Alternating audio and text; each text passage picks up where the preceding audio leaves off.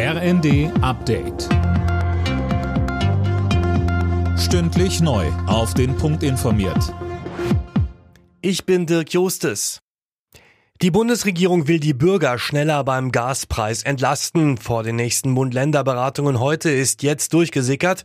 Die Gaspreisbremse soll schon ab Februar greifen, Alena Tribold. Ja, genau. Geplant ist ja eigentlich, dass die Regelung erst ab März eingeführt wird. In dem Beschlusspapier des Kanzleramtes steht aber nun, die Gaspreisbremse soll rückwirkend zum 1. Februar gelten.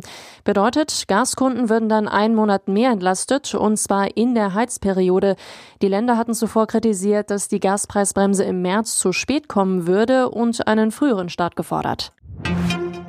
Der brasilianische Präsident Bolsonaro will das Ergebnis der Präsidentschaftswahl offenbar akzeptieren. Er werde die Verfassung respektieren, sagte der rechtsradikale Politiker bei einem ersten öffentlichen Auftritt nach seiner Niederlage bei der Stichwahl.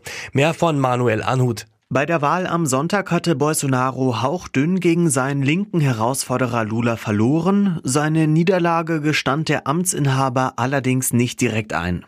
Die Übergabe der Amtsgeschäfte an Wahlsieger Lula soll jetzt über die Bühne gehen. Bolsonaro hatte nach seiner Niederlage zwei Tage lang geschwiegen. Das hatte Ängste geschürt, er werde den Wahlausgang nicht anerkennen.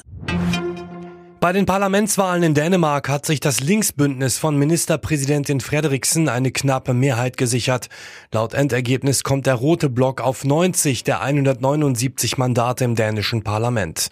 Ein Vorsprung von nur einem Sitz. Eintracht Frankfurt hat den Sprung in die K.O.-Phase der Fußball Champions League klargemacht.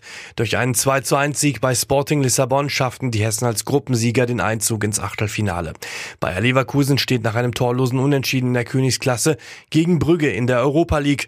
Und der FC Bayern holte mit dem 2 zu 0 gegen Inter Mailand den sechsten Sieg im sechsten Gruppenspiel. Alle Nachrichten auf rnd.de